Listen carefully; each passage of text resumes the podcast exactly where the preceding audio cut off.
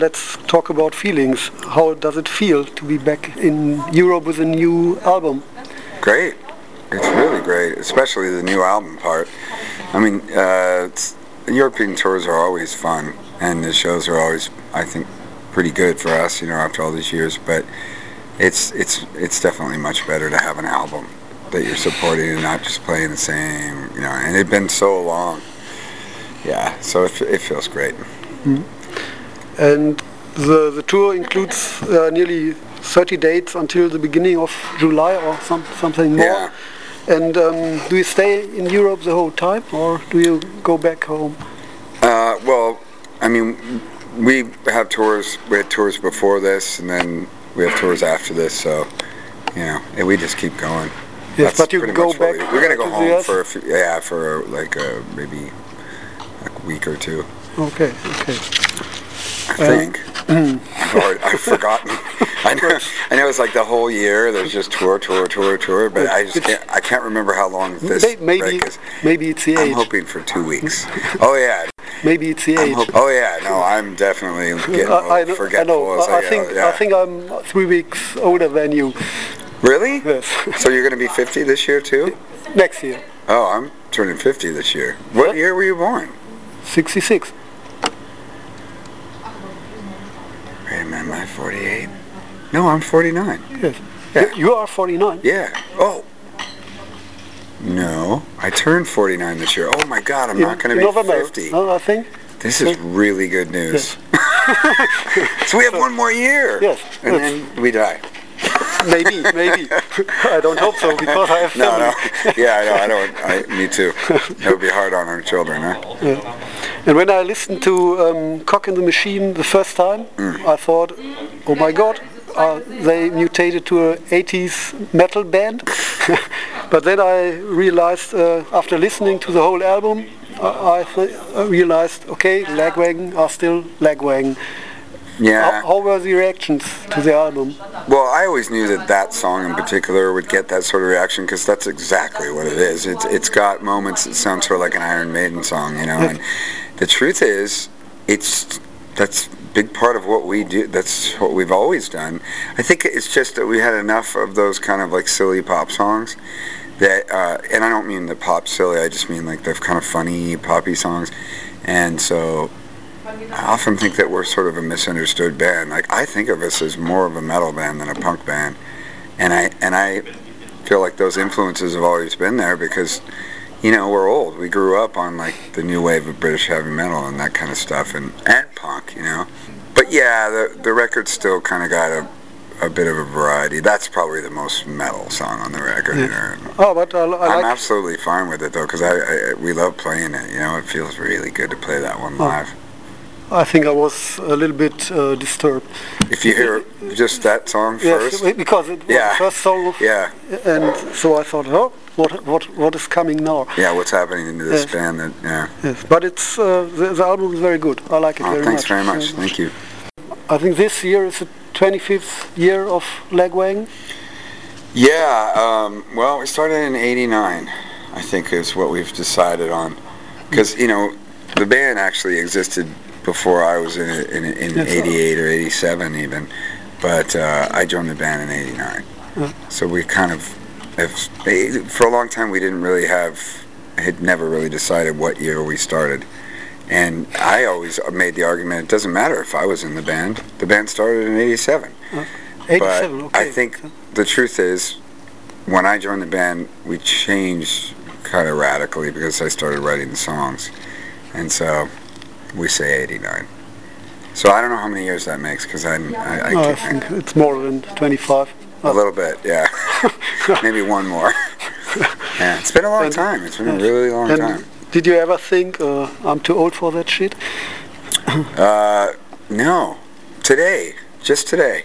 Today. But because I hurt my back yesterday. oh, okay. And so I'm never injured on tour. I'm almost always fine but every once in a while something happens to your leg or your back, you know, and it's not because of the show, it's not because of any of that, it's because of how you sleep. Because, you know, when you get old, you start, it's just so annoying, you know, you wake up one day and like, why does my knee hurt? I didn't even do anything. Why is my, you know, like, what's wrong with my neck? You know, I- I- and know today what I, had. I had that this upper back pain all day today, so today I feel old. I think you got a year uh, younger today because you thought you were 50. Yeah, that's really good news. Yeah, so now now I feel like I've got at least a year or two left. I don't know. I wrote uh, I wrote a lyric in one of my songs that said I'll never be O- Ozzy on stage when I'm 50, and uh, that's fast fastly approaching. So I think I'm going to end up being a liar. Pretty sure I'm going to still be doing this. It's still really fun, and uh, th- that's just it. it. I think as long as you're still passionate about it, there's why would you quit? I, I can't think of a better job. You know, I love what I do. I love playing music, and the band. I feel like it, I don't know how to say this without sounding like it's pretentious, but I really feel like we're playing the best we've ever played. It's great, so I'll keep going. You're working with Fat Wreck for more than 20 years, I think. Yeah, Most marriages uh, do not last that I know. And um, what makes um, the Lagwagon Fat Wreck uh, relationship so special? Well, I think because it's a small label, we we there aren't all that many people that work at the record label, and nowadays there's very few. It's really just not a lot of people, um, and that's a that's a big help because then your relationship's a little bit more like a friendship than it is a business relationship, and um, that's been a real key to it for us. I think. I think it's just these are the people that I go out with when I go out and have drinks. These are my Oh, friends at okay. home. The people that work at the record label are my buddies, you know, and my best friends. Oh. So So why, why it's, change? it's kind of perfect, you know. And the other thing is, is that Fat is really good to their bands. I mean, they're very loyal and they're they're they're they're better than most labels about they they pay. You know, they actually pay you. Some labels. Sometimes relationships with labels go bad because it's not very clear. Um, oh, here's a, here's a really nice way to put it because it isn't money is obviously like a, a lesser important thing but i will say this some businesses they're they spend more than they make because they're trying to grow. And the way fat's business model has always been like let's accurately think about what we're going to sell and let's not spend more. Let's spend less so we all make money. And so they haven't really been a label that's done a whole ton a lot of uh, they don't do that much promotion. Um, I kind of think that's a really big key to their success because they never put themselves in a position to lose a lot of money. Hmm. And that doesn't put stress on the relationship with the band when the band's going, how come we get nothing? You know what I mean? Which happens a lot with labels. They spend too much money. And then there's too much to recoup and, you know, and there's definitely times in our career where, where you you know you might get a little frustrated. Can't we do a little more promotion? You know, but the the, the fact is that's a really good model. Mm. That's you know that definitely has helped them survive. I think as well. I'm reading the book uh, Punk USA, The Rise and Fall of uh, Lookout Records. Do you know it? I saw that book recently. I I, I, haven't read it. Uh, uh, I started I reading it. it. Yeah. yeah. And um, It's probably pretty interesting. yes, and yes, uh, uh, it's um, interesting to read. And um, how do you remember that time? Sure. Yeah. I mean, wasn't that long ago. Um, uh, yeah, I don't know. It's weird for me because I'm from I, I'm from the Bay Area. You know, I, I mean that that was sort of just happening, and with the exception of Green Day, I don't. I, I kind of don't really see Lookout Records as being that big of a label.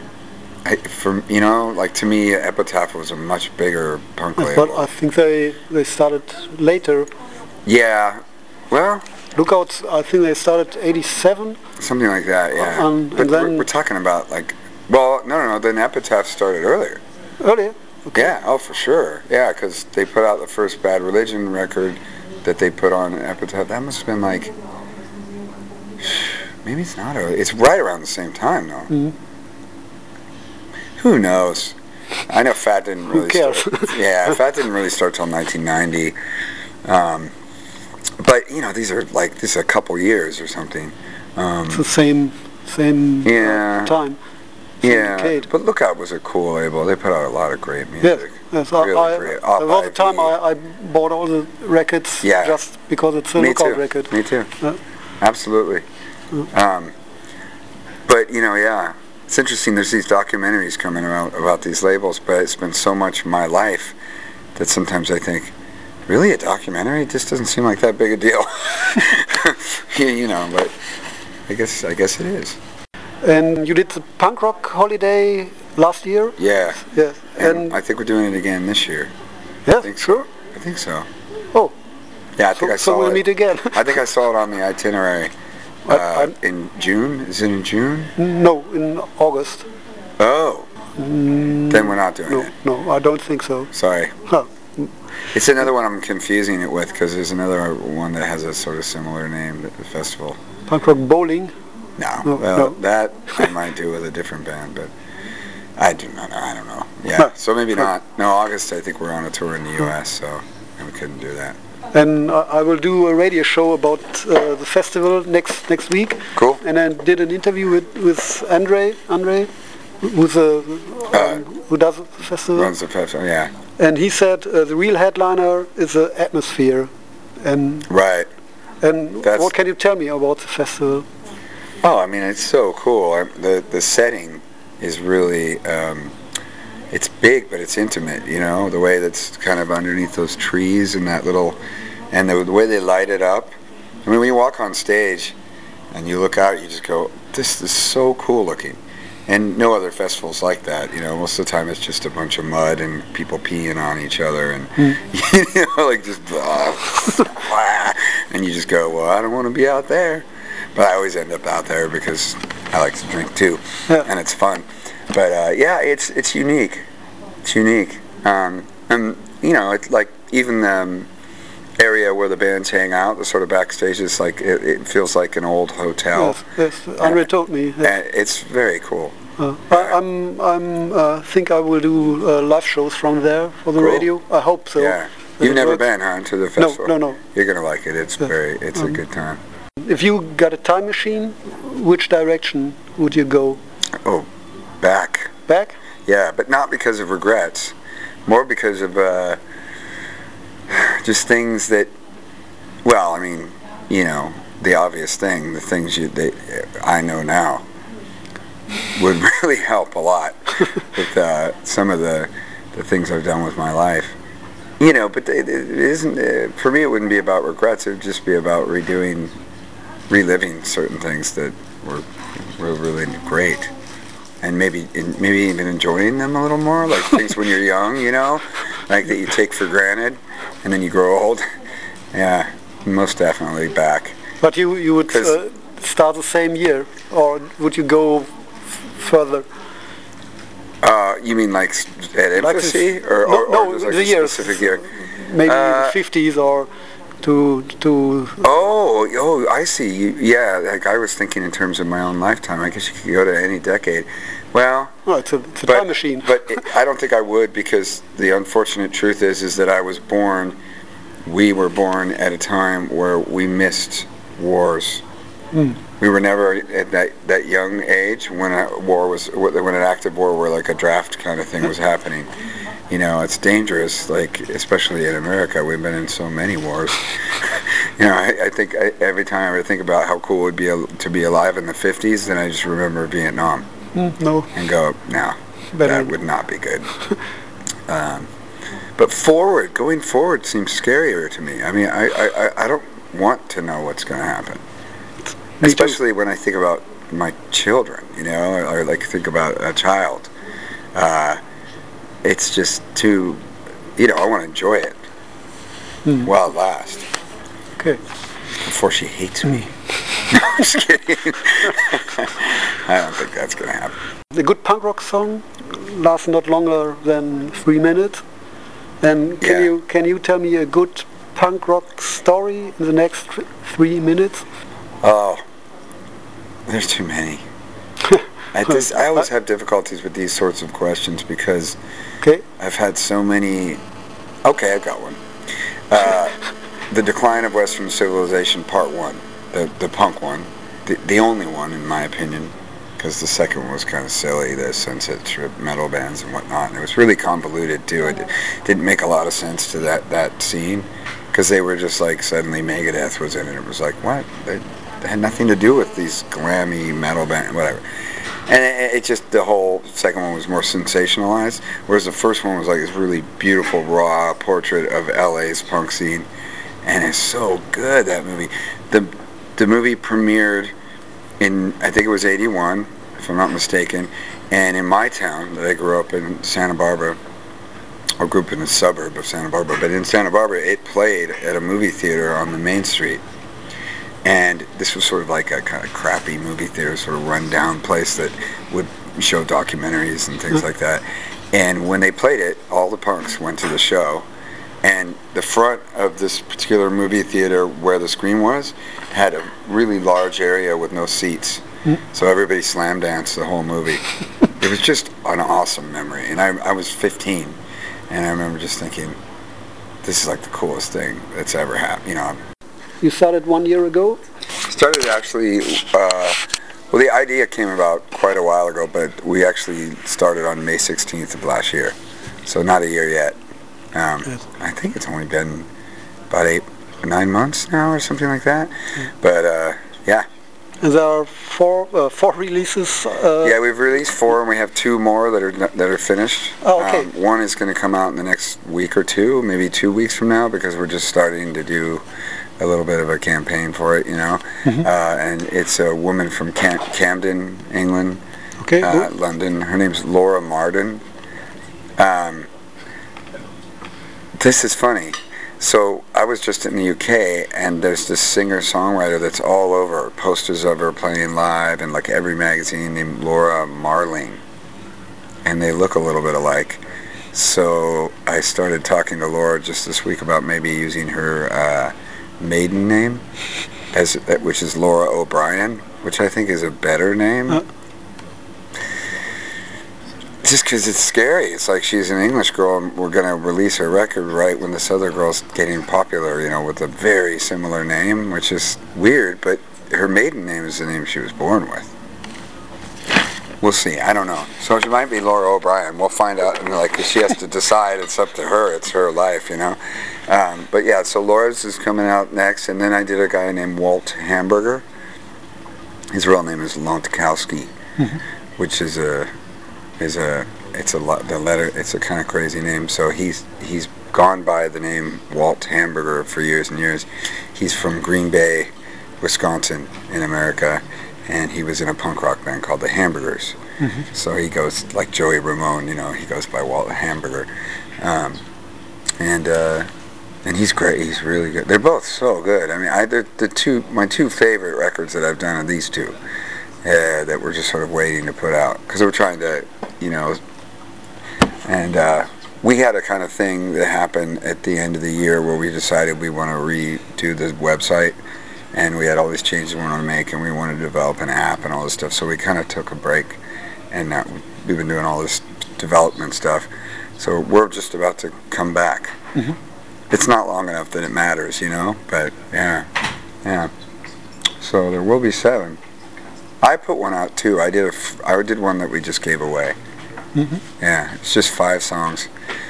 If we do five songs instead of ten songs, we do it in three days, and it's called a one weekend record. You know, um, and so I did a free one weekend record. Um, it's sort of we just g- gave it to a bunch of people that signed email lists that shows that we one week records okay. tour that we did, and uh, and then we encouraged them to share it, and uh, it, it, got a little play for a bit. I mean, it was getting shared by a lot of people, but it was kind of kind of weird to me that to to give something away, and I expected even more sharing. But I guess people share anyway, you know. So anyway, um, it's going good though. It's really going well.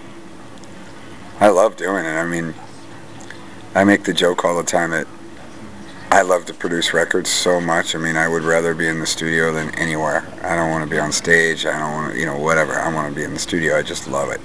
And so it's sort of like I'm buying mm. the opportunity to produce records. You, you know what I mean? Mm. It's a small price to pay, you know, just to do what you love the most, you know.